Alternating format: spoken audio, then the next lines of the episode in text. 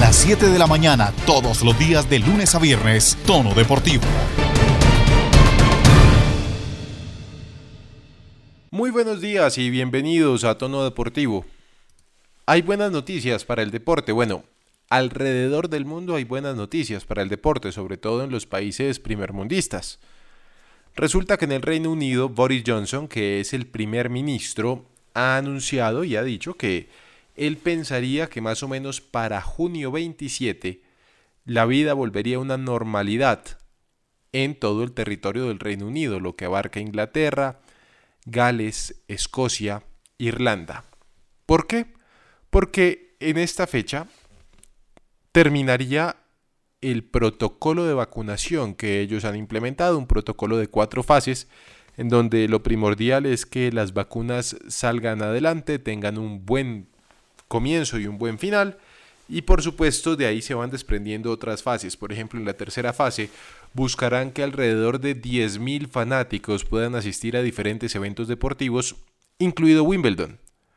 De concretarse esto, podrían asistir a eventos como Wimbledon, la Euro 2020 e inclusive la Liga de Rugby. Como les digo, la aprobación de esta medida depende del éxito de la vacunación, además por supuesto de la reducción de muertes en personas infectadas y por supuesto de que el número de contagios baje y no hayan problemas con las nuevas cepas del coronavirus. La buena noticia es que aparentemente para junio la vida normal regresaría al Reino Unido. En el resto del mundo todavía estamos a la espera. Hablando del resto del mundo, les cuento que en Japón hay una gran discusión en estos días por la adjudicación de un millonario contrato para la creación de una aplicación. Esta aplicación la utilizarían las personas que viajen a Tokio durante los Juegos Olímpicos del próximo julio. Además, dentro de las muchas discusiones que han habido es la utilización que le daría el gobierno a esta aplicación porque no sería solamente para mantener en la órbita de las diferentes entidades gubernamentales a los visitantes, sino que podrían utilizar los datos para otras cosas. Lo cierto es que hay bastante descontento en Japón con la aplicación y por supuesto con el costo que tendrá de aquí en adelante. Y nos quedamos hablando precisamente del Comité Olímpico Internacional que por estos días no deja de ser blanco de diferentes críticas y por supuesto mm, no lo dejan en paz. El representante de Estados Unidos, John Katko, instó al presidente Joe Biden a que ordene un boicot de los Juegos Olímpicos de Invierno del próximo año en Beijing. Katko, que representa a los Estados Unidos para el Distrito 24 del Congreso de Nueva York, le escribió a Biden en su calidad de miembro más alto del Partido Republicano del Comité de Seguridad Nacional de la Cámara de Representantes, en donde pues pide que Estados Unidos no participe en los Juegos Olímpicos en un país que está cometiendo genocidio y continuamente intenta manipular y mentir a la comunidad mundial sobre tales atrocidades.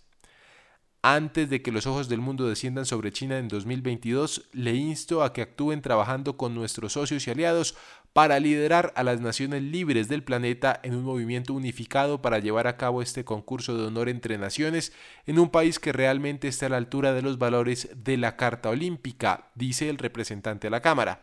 Por el momento no se sabe qué ha dicho Joe Biden, que la última declaración que hizo respecto a los Juegos Olímpicos o al movimiento olímpico es que el éxito de las Olimpiadas de Tokio dependía netamente de las vacunas. Así las cosas, parece que el Comité Olímpico y sus diferentes aliados no la tendrán tan fácil este año.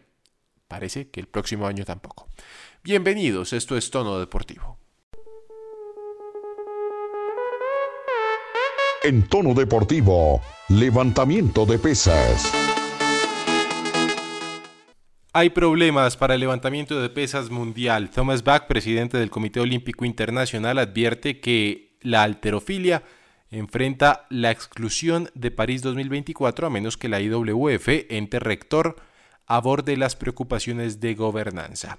El presidente del Comité Olímpico Internacional presentó la severa advertencia cuando destacó una vez más las fallas del organismo rector del deporte, la Federación Internacional de Alterofilia.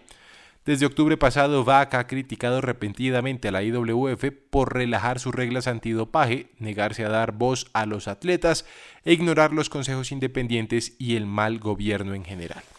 También expresó la preocupación del Comité Olímpico Internacional a principios de 2020 cuando el levantamiento de pesas estuvo plagado de escándalos de corrupción que llevaron a la renuncia de Tama Sayan, el líder de larga data de la IWF. En sus declaraciones más contundentes hasta el momento, Bach dijo, si estas preocupaciones no se abordan de manera satisfactoria y oportuna, la Junta Ejecutiva del Comité Olímpico Internacional tendrá que revisar el lugar de levantamiento de pesas en el programa de los Juegos Olímpicos de París 2024 y para los Juegos Olímpicos futuros. Fue lo que dijo el presidente Bach en el Comité Ejecutivo Virtual. La Junta Ejecutiva ha expresado su extrema preocupación particularmente por la falta de cambios significativos con respecto a la gestión y la cultura esto se suma a las diferentes advertencias que ya se han hecho en el pasado. Pues bien, a fines del año pasado la IWF respondió debilitando sus reglas antidopaje para las naciones con múltiples infracciones como Colombia, sin informar a sus propias federaciones miembro y en contra del Consejo del grupo de trabajo que hace parte del Comité Olímpico Internacional que supervisa el programa de la IWF. Ocho miembros de la Junta Directiva de la Federación Internacional de Levantamiento de Pesas son de países que no pueden enviar un equipo completo o en algunos casos ningún equipo a los Juegos Olímpicos de Tokio 2020 reorganizados debido a los problemas de dopaje. Los ocho son candidatos en las elecciones que se llevarán a cabo del 26 al 27 de marzo, al igual que otros seis miembros de la Junta. Así las cosas, se complica la situación del levantamiento de pesas, uno de los deportes insignia de Colombia en las diferentes justas. Atención, porque en Colombia en este momento se corre el riesgo de no poder viajar a los Juegos Olímpicos por tres casos de dopaje específicos de Boldenona.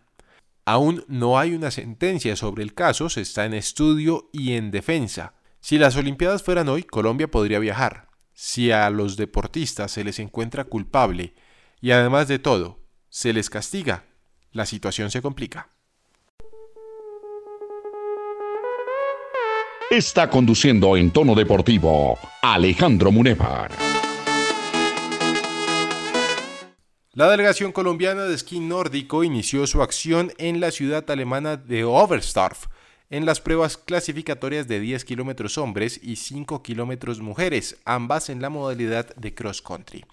En la competencia femenina, la colombiana Fiorella de Cross tuvo una buena participación y al final de los 5.000 metros registró un tiempo de 18 minutos 56 segundos, terminando en la posición 36 de la prueba. Baiba Bendica de Lituania logró el mejor tiempo. Mientras tanto, en la prueba masculina, el colombiano mejor ubicado fue Andrew Teal, que ocupó la posición 42, mientras que Carlos Quintana logró terminar en la posición 46. Mark Chanlung de Tailandia logró el mejor registro. La participación colombiana terminará el día de hoy con la prueba de sprint en la que competirá Carlos Quintana.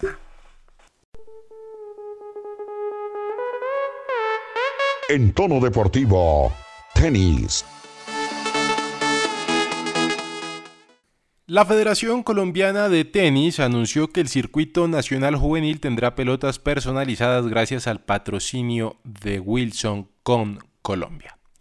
El presidente de la federación se refirió al tema. Para la Federación Colombiana de Tenis, hoy es un día especial que veníamos trabajando ya hace eh, más de un año con Wilson eh, donde queríamos sacar la marca de la Federación Colombiana de Tenis como institucionalidad en la bola eh, del tenis colombiano, que en este momento es el Wilson. Con Wilson hemos hecho una alianza para eh, todos los torneos a nivel junior, los torneos profesionales, y es una alianza donde Wilson se compromete también patrocinar algunos jugadores de los mejores jugadores del circuito junior eh, a nivel nacional. Estas, estas alianzas fuera de las ayudas gubernamentales del Ministerio del Deporte hoy en día que son muy importantes, necesitamos más eh, patrocinadores y partners comprometidos como Wilson con el tenis colombiano. Esto es un anuncio que veníamos trabajando que las bolas ahora van a empezar a, jugarse en los torneos y es una bola realmente buena donde se juega eh, Roland Garros, eh, uno de los grandes en arcillas más uno no, el más importante del mundo y nuestra mayoría de circuito está en arcilla. Ahí estaba el presidente de la Federación Colombiana de Tenis, David Zamudio, refiriéndose a la nueva alianza que tiene con la marca de raquetas. En tono deportivo, baloncesto. Hablamos de baloncesto porque en una gesta prácticamente histórica, la selección colombiana de básquetbol se ha clasificado al AmeriCup de 2022. ¿Cómo fue esta gesta? ¿Cuándo y cómo se jugará el AmeriCup en 2022? ¿Y qué tiene que hacer Colombia? Nos lo cuenta Rafael Arámbula. ¿Cómo le va, Rafael? Buen día. Hola, don Alejandro, un gran saludo para usted y para toda la audiencia de Tono Deportivo que, bueno, hasta ahora está escuchando la mejor información del baloncesto colombiano, porque así es, les traemos grandes noticias como la clasificación a la AmeriCup 2022 de la selección colombiana, clasificación que obtiene por segunda vez en la historia de esta competición. Eh, la última participación había sido en la anterior edición, en el año 2017, hace cuatro años, cinco, cuando se juega esta competencia, cuando fue local el combinado tricolor en la ciudad de Medellín. En aquella oportunidad perdió tres partidos ante Puerto Rico, Brasil y México y quedó eliminada en la primera fase. En esta ocasión eh, llegó o clasificó más bien tras tres ventanas clasificatorias. Eh, la última disputada en el Coliseo Evangelista Mora de la ciudad de Cali, donde Colombia eh, perdió el primer juego 67-80 ante el combinado venezolano. Eh, resultado que obligaba a esperar a que Chile perdiera ante Argentina, que así fue, y que obligaba a Colombia a ganarle al, al combinado albiceleste en la última jornada del día lunes con eh, victoria eh, contundente de la selección colombiana por 71-63. Ese fue el marcador del compromiso. Hansel Atencia con 17, puntos fue el máximo anotador del partido de Colombia y en el anterior juego también había sido el máximo anotador de Colombia con 13 puntos. Este jugador que viene del baloncesto europeo. Y bueno, Alejandro, eh, la selección Colombia de a poco fue mejorando en esta ventana. Empezó regular, le ganó a Chile, pero empezó muy regular en, los compromisos que tuvo. Perdió ante Argentina, perdió ante Venezuela en, en la pasada. Y eh, en esta ocasión le hacía buen partido a Venezuela. Eh, estaba defendiendo bien la selección colombiana. Eh, se fue al descanso perdiendo solamente por un punto, 36-37, ante el combinado vino tinto. Y en la segunda mitad fue cuando llegó el torbellino de Venezuela, sacó toda la artillería y Colombia bajó en la parte defensiva y se termina llevando por 13 puntos de diferencia el partido la selección de Venezuela y el liderato porque ahí en ese momento tenía cuatro victorias, un empate y una derrota, perdón, eh, lo cual terminaría liderando el grupo con cinco victorias tras la victoria ante Chile en la última fecha y eh, con que le da la clasificación a Colombia. En el partido con Argentina mejoró en todos los aspectos. En la parte defensiva solamente le permitió a Argentina meter 63 puntos. Si bien no la Argentina, que ha quedado campeona de mundiales y de, olímpicos, no, no, es su plantilla de lujo, es una plantilla, digamos, hasta ni siquiera segunda clase, sino tercera clase. Se le ganó a Argentina, que era lo importante, porque le hace falta jugadores de la NBA, del baloncesto europeo, que no pudieron venir, pero al fin y al cabo es la primera victoria que consigue Colombia ante el combinado albiceleste en la historia del baloncesto colombiano. Y eh, de buena manera, es que fueron gran, eh, gran esa victoria que le daba a Colombia el pase si perdía Chile. Así fue, por una amplia eh, diferencia ante Venezuela. Y Colombia se termina llevando la clasificación alegrías de que da el baloncesto, pocas que da, pero esta es una grande para nuestro país como la clasificación al América 2022. ¿Cuándo se jugará? El otro año, como bien lo dice en el nombre del torneo en la edición 2022, se iba a jugar eh, principalmente en este 2021, pero por tema de, de la pandemia, el COVID-19, pues se pasó al año 2022. Todavía no se tiene fecha, se está esperando a evaluar eh, cómo sigue el tema del COVID y el sorteo también, me imagino que se realizará en el segundo semestre de este año, porque ya hay 10 selecciones, perdón, 11 selecciones clasificadas, eh, que son Colombia, Argentina, Brasil y Uruguay, por parte de Sudamérica, Panamá, República Dominicana, eh, y está Cuba con las Islas Vírgenes intentando ver eh, por el último cupo eh, para poder clasificarse a la siguiente a, la fase de grupos. Puerto Rico también está clasificado y por la parte de Norteamérica México Estados Unidos y Canadá ya están en la siguiente fase. Así que estamos esperando a que se termine la fase clasificatoria con los partidos que le faltan a Cuba e Islas Vírgenes y también pues certificar cuándo será la, el sorteo de cómo quedarán los grupos y también cuando decía la FIBA llevar a cabo este torneo para el próximo año. Esta es la información del baloncesto,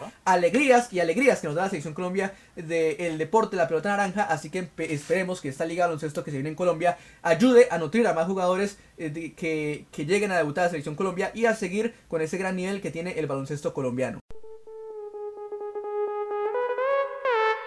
En tono deportivo, fútbol.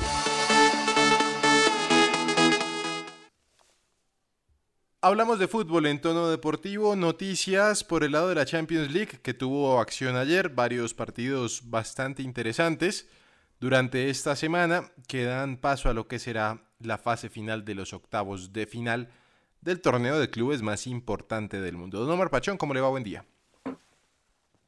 Alejandro, muy buenos días, buenos días a todos mis compañeros, a todos los oyentes de Tono Deportivo. La Champions League que siempre nos sorprende, una competencia eh, bastante polémica cuando se trata del Real Madrid, del Barcelona, en realidad los equipos grandes. El partido contra Atalanta fue un partido muy táctico, por ende la gente lo tilda de aburrido. Eh, fue interesante en el tema del análisis, sobre todo en los movimientos que hizo Zidane, pero la verdad es que el Real Madrid no es eh, ese equipo arrollador, pasa raspando siempre, es como ese estudiante que no estudia, pero en los exámenes por algún azar del destino lo pasa y con una nota bastante floja. Y ayer fue más de lo mismo, fue esa polémica al comienzo con la expulsión de Fruber, pero puede que sí, puede que no, la verdad yo no hubiera sacado roja Alejandro, yo considero que está muy al límite del reglamento. Y, y ya tampoco creo que esa expulsión haya pesado en el juego, por lo que digo que el Real Madrid se enredó muchas veces solo en ataque. Pero los equipos, la verdad, trabajaron muy bien en defensa y pues Mendy terminó con su pierna débil, manotando un golazo, la verdad. Y en el partido del Manchester City, un equipo que va encaminado a ser campeón de la Champions si no se le atraviesa algún otro baja su rendimiento, porque el, Real, el Manchester City viene en una, curva ascendente y, y, ha permanecido en ella. Lo que puede correr el riesgo el equipo de Guardiola es el tema de las lesiones más adelante y que el equipo anímicamente se venga abajo porque está en un nivel arrollador. En este momento yo creo que junto al Bayern y tal vez un poquito más es el mejor equipo de Europa y del mundo. Y pues el Borussia Mönchengladbach que intentó el planteamiento de Marco Rose pues eh, fue bueno, pero individualmente el City es mucho más. Bernardo Silva hay que, hay que sobresaltarlo, pero yo creo que la figura ha sido Joao Cancelo, un lateral que se ha vuelto fundamental, ha sido decisivo en el juego de Guardiola y le dio la ventaja además Gabriel Jesús en el segundo gol, 2 a 0, y es una llave yo creo que eh, está abierta, pero, pero ya es eh, lo más probable que pase el Manchester City. En cambio, en el Atalanta, pues el tema también preocupa por lo de Dubán. Al parecer, en principio, tendrá dos, tres semanas de baja pero puede que se recupere antes, todo depende de las evaluaciones que se le hagan, si el tema es más de una contractura o de un tirón. Gasperini dijo que por lo evaluado previamente y al charlado con el jugador después del partido, puede que sea más una contractura de tratarse y que esté una semana y media por fuera y no tenga inconvenientes para venir a la eliminatoria aquí frente a Brasil y a Paraguay. Hablando de eliminatoria puede que se complique, lo venimos diciendo desde hace ya un par de semanas, el tema del viaje de los jugadores que están en Inglaterra a territorio americano. Jarry Charlison, que es uno de los referentes del Everton y que juega en la selección brasileña de fútbol, un indiscutible para Tite, ha dicho que es muy probable que el Everton no permita que viajen a territorio americano por todos los temas que conllevaría ya que tendrían que hacer una cuarentena de 10 días y la cantidad de viajes que tendrían que realizar para poder llegar a los aviones de las federaciones serían bastante extenuantes. Pero eso es fútbol del primer mundo. Es fútbol, entre comillas, serio, un poco más organizado. Vamos a hablar de lo que pasa en Colombia, de lo que sucede en nuestro fútbol colombiano que todos los días nos sorprende, no para bien, sino para mal. Parece repetitivo y pareciera cansón porque todos los días se da una noticia similar, pero hay que tocarlo. Millonarios una vez más en el ojo del huracán por su cuerpo médico. Don Santiago Villarraga, ¿cómo le va? Buen día. Alejandro, cordial saludo para usted, para mis compañeros, para el señor Omar Pachón y sobre todo para toda la audiencia de tono deportivo. Y sí, Alejandro, un día más y otro problema para el cuerpo médico de Millonarios. En esta oportunidad estamos hablando de Freddy Guarín, de Cliver Moreno y de Ricardo El Caballo Márquez, que recordemos que llegaba de una lesión, dos balones tocados y se resintió de esa lesión luego de un golpe con el señor Didier Moreno del Junior de Barranquilla. Todo parece indicar que pues no son graves las lesiones, pues eh, lo del Caballo Márquez es esguince de rodilla, eh, lo de Cliver Moreno y lo de Freddy Guarín van a ser exámenes eh, y pues me imagino que en las próximas horas van a dar un parte médico y más de eso súmele lo de Fernando Uribe y el Chicho Arango y eh, déjeme decirle que Millonarios también está pesando las ausencias, porque Juan Pablo Vargas fue sancionado con tres fechas por el mal vocabulario que utilizó en el partido frente eh, el Deportivo Pasto. Y la, la Mayor lo acusó tres, tres fechas de sanción y más de eso una multa de 2.800.000 aproximadamente. Óigame, hablando de multas, eh, me imagino que ya se habrá sabido cuánto, por cuánto multaron al señor Pimentel. Pues Alejandro, mire que ahí en el, eh, en el estatuto de la de mayor no aparece nada de eso. No, no, no, no vi ningún eh, cosa de algunas palabras, palabras maladecuadas del señor Pimentel. Me imagino que eso será tapado o no sé, pero sí preocupa, preocupa el nivel porque ya este señor es un, eh, perdón la palabra, descarado de la forma de que primero ingresa al campo de juego a gritar y a regañar al juez central. Cierto, completamente cierto. Complicada la situación que vive Eduardo Pimentel. Hombre, sigamos en Millonarios, el tema Freddy Guarín. He escuchado, Omar, muchas críticas al jugador, que está gordo, que está pasado de peso, que ya no corre un balón, que vea que se lesionó en la primera que fue a tocar. Pero a los mismos que escucho, veo y leo criticar a Guarín, son los mismos que aplaudían como focas la llegada del jugador. Y todos decían, no, nos va a aportar experiencia, es un jugador de experiencia, etcétera, etcétera. Yo le pregunto a Omar, usted que es un tipo serio, es un tipo sensato, yo creo que la gente de millonarios, sobre todo, tiene que evaluar a Guarín no por lo que era como jugador, sino por lo que puede aportar al interior del grupo y al interior de una cancha de fútbol en lo que es hoy día. Sí, Alejandro, como usted muy bien lo dice, es que yo creo que lo que pasa en Millonarios eh, a veces, no solo en Millonarios, porque además he escuchado comentarios que son fuera del ambiente embajador. Y es apresurar este fichaje. Guarín llevaba casi un año sin jugar. Eh, en estos últimos semestres pues estaba entrenando personalizado, pero vimos en el, en el estado de forma y el rendimiento en el que llegó, su calidad no se pone en duda. Y ese aspecto físico es el que tiene que mejorar. Bajó rápidamente unos kilos porque el cambio sí es notable desde su primer partido y apareció ante Envigado al que se vio anoche en el Metropolitano, la, noche del martes. Pero lo que pasa también es que eh, yo sí soy muy em, devoto y a favor de que se espere un poco. Yo sé que vale mucha plata, que es un jugador que tiene que mostrar esa calidad, pero por más lento y, atrasado que esté el fútbol colombiano, que es la verdad, un jugador que no esté bien físicamente no debería ser titular en un equipo que esté peleando por esos puestos. Digo yo, no sé, en un Río Negro o un Deportivo Pereira que, que se pueda permitir otro tipo de lujos y resultados, de pronto sí, porque Freddy Guarín cuando tiene el balón hace la diferencia, yo lo he visto en los pocos minutos que ha estado, hace la diferencia Freddy Guarina. Ayer de hecho intentó presionar más, pero no se le puede exigir mucho cuando físicamente no está bien. Hay que darle tiempo a la adecuación física, hay que darle tiempo a que se, a que se, se adapte un poco más y entre también al esquema de Alberto Gamero cambiar del fútbol internacional al fútbol colombiano cuesta un poco, pero yo creo que a largo plazo va a terminar dando frutos si no se afana, porque se termina lesionando, no puede jugar mucho, nunca se va a adaptar. Es preferible que se espere. Lo que pasa, Alejandro, y lo decía muy bien Santiago, es el tema de la nómina. Se está quedando muy corta la nómina y es que ya no se podría pensar en que Guarín juegue de titular por decisión de Gamero, sino por obligación. Entonces ya es otro aspecto diferente. Anoche yo creo que pudo haber sido titular Juan Camilo Salazar y darle un poco más de, minutos después en el segundo tiempo con un partido ya más, más bajo de ritmo, pero pues a Freddy Guarín todavía yo la verdad no lo, no lo mediría y, y, le daría cierto tiempo y pues hay que tener paciencia.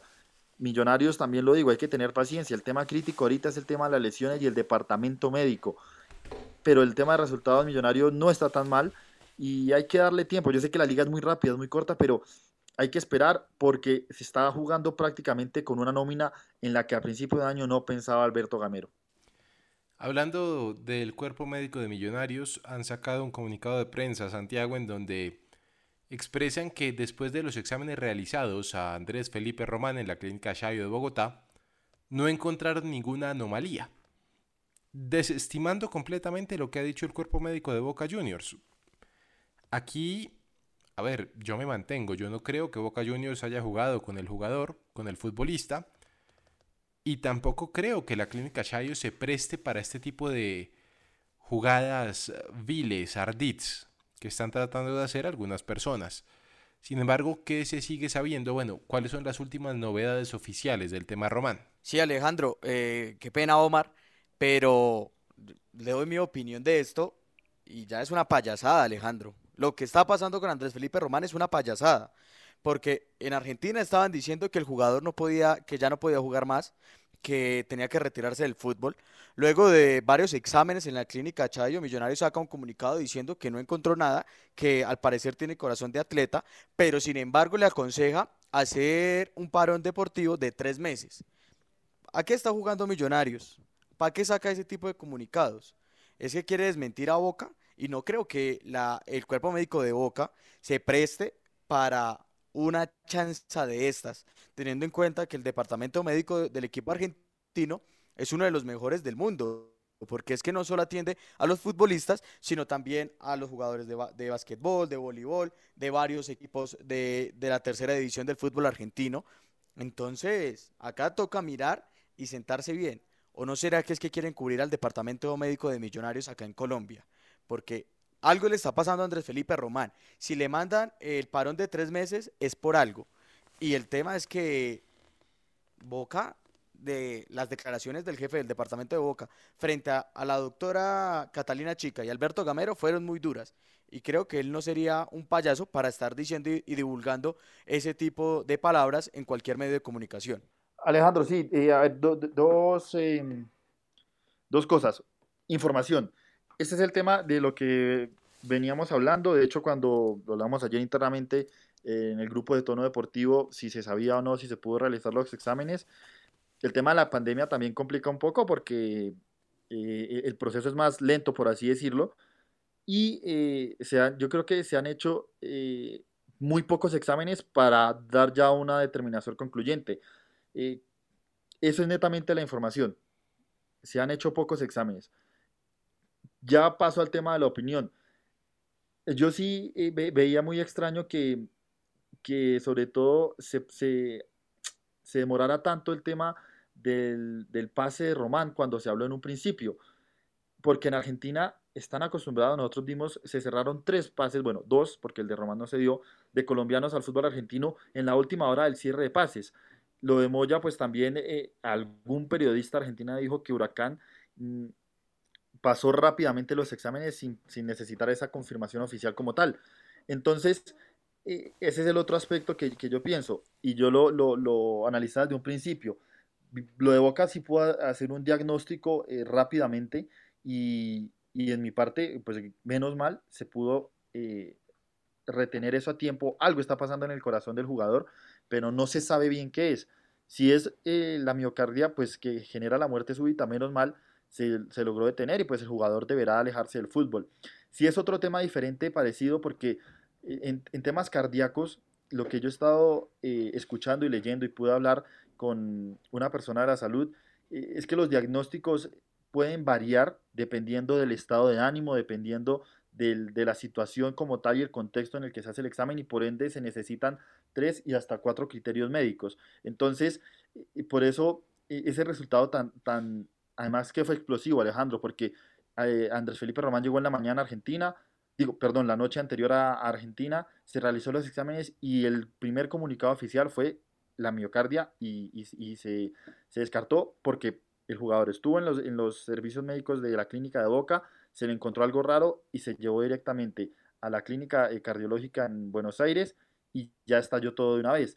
Entonces, de pronto también fue algo muy anticipado desde Argentina y obviamente ellos tampoco van a correr ese riesgo. Y yo digo, yo insisto, fue yo creo que también el tema de cerrarlo rápido a última hora. Si esto hubiera pasado tres, cuatro días antes, Boca pudo haber insistido y haber prolongado los exámenes y llegar a un diagnóstico de pronto más certero, pese a que no, a que no, no estén equivocados. O sea, en este momento no se sabe y, y hay dos caras de la moneda, pero lo importante y hacia donde debe caer esta es hacia la salud del jugador. Sí, actualmente, a ver, lo oficial es que no se sabe quién está equivocado y quién está en lo correcto.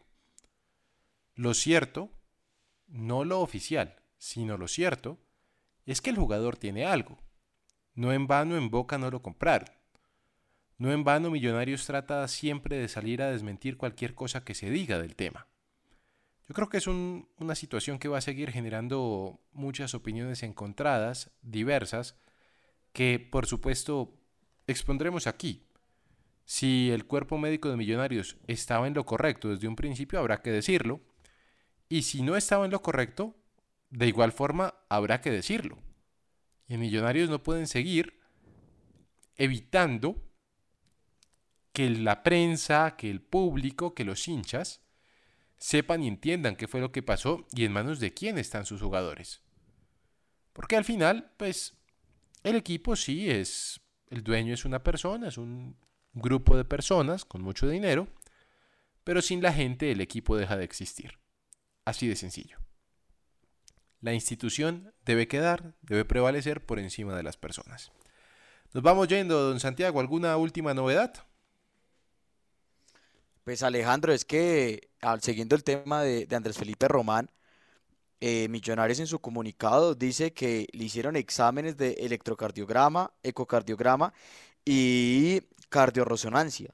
Entonces, no sé, estoy hablando desde mi, ignorancia, no sé qué más exámenes se necesitan para mirar si el jugador tiene algo o no tiene algo en el corazón, porque pues en la conclusión que sacan tiene corazón de atleta y eso significa que, pues, que sí lo tiene un poco eh, más grande que los demás pero tantos exámenes y todavía no se han dado cuenta.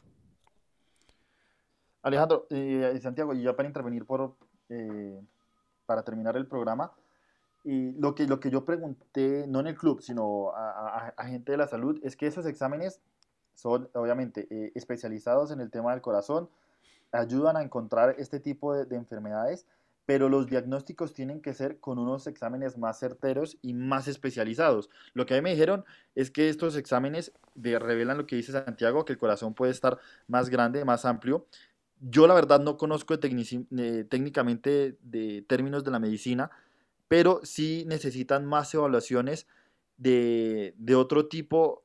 La verdad no, no, tengo aquí el nombre del aparato como tal, de otro tipo, por así decirlo, es una resonancia y eh, exámenes con medio de contraste, eh, que son un poco más demorados. Lo que pasa es que estos exámenes son los que se necesitaban hacer ya para estar concuerde con lo de Boca, que hay algo en el corazón del jugador, pero para que esto se sepa y se determine y se sepa el tratamiento, porque pues si no tiene cura o, o es un tema de alto riesgo, el tratamiento que se le va a dar al jugador, se necesitan otro tipo de exámenes que se pueden realizar aquí en el país, me dijeron pero, pero yo sí estoy de acuerdo con Santiago que eh, eh, el tiempo, eh, gracias a Dios, ha ayudado a Andrés Felipe Román, pero pues es algo crítico que se debe resolver pronto y, se debe apresurar y se debe ser perentorio para el club de, de tratar este tema de Andrés Felipe Román lo más pronto posible. Ciertamente, es que un electrocardiograma se lo pueden hacer usted en la ambulancia que lo viene a tomar a tratar por una apendicitis se lo puede hacer el médico que lo visita en la casa. No es difícil hacer un electrocardiograma para los médicos, por supuesto. Para uno que es un mortal que no sabe nada de medicina, pues es complicado, pero para un médico es fácil. Es un aparato que efectivamente, como ha dicho Santiago, detecta una anomalía en el pulso de la persona, en el movimiento vascular, en el corazón. De ahí en adelante, como bien lo ha dicho Omar, tienen que hacer una diferente serie de estudios para determinar realmente qué es lo que va a pasar y qué es lo que realmente está sucediendo. Seguimos con la duda. Ojalá esta duda lleve a descubrir qué tiene Andrés Felipe Román, que se sepa, que no se sepa, pero que el jugador esté bien y no estemos lamentando una tragedia. Alejandro, y esta, esta misma persona, em, me ha pedido no dar el nombre, obviamente, es una, eh, trabaja en, en la clínica Santa Fe de aquí de Bogotá y en el área de cardiología me dijo que con el comunicado Millonarios no dice nada, eh, que prácticamente eso es lo, lo mismo que, que, decir que tiene lo que, lo que ha firmado Boca, o sea que si lo están tratando de desmentir con eso, la verdad no están diciendo nada, porque lo único que están diciendo es que el jugador tiene un problema, que es lo que ya se sabía. Entonces, eh, la verdad, se está arriesgando mucho, diría yo, Millonarios al tratar de desmentir el tema eh, de, Boca Juniors de una forma tan apurada y más con todo este tema que, y polémica que ha generado el Departamento Médico de Millonarios. O sea, tendrían que estar muy seguros para desmentir ya rápidamente lo que, lo que diagnosticó Boca en su momento, porque esto es prácticamente decir, Andrés Felipe Román tiene un problema, pero no es lo que dijeron en Argentina. No dijeron nada, la verdad. Omar, pues creo que en esta vamos a coincidir todos. En Millonarios, los de comunicaciones nunca dicen nada. Así de sencillo. Hasta que llega a Tono Deportivo el día de hoy. Recordé que nos encontramos mañana una vez más, seguramente con más novedades del tema Andrés Felipe Román. Eh, nuestro equipo está siempre en contacto con los especialistas, con diversos profesionales de la salud, para saber qué está sucediendo y poderles llevar a ustedes la mejor información. Tengan un feliz día. Hasta luego.